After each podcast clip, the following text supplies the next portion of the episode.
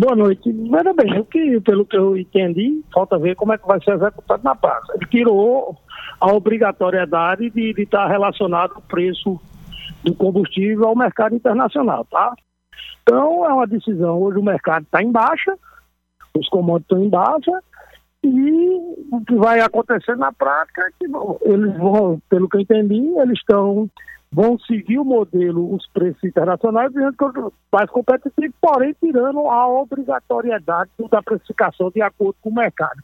Acabar aquela volatilidade de subir e descer de acordo com o mercado, entendeu? Presidente, uma mudança como essa pode trazer, por exemplo, uma redução no preço final do combustível para o consumidor?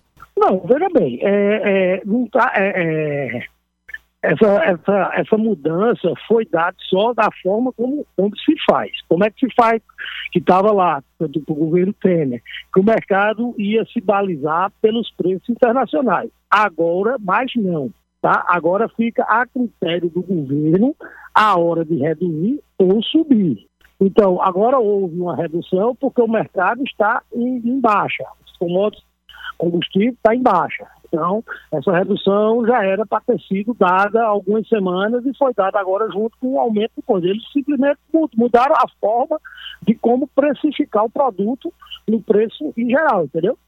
Entendi. E para os empresários, essa mudança pode trazer algum impacto? Bom, isso não, não, não muda muita coisa no modo operante, não vai mudar muita coisa, não.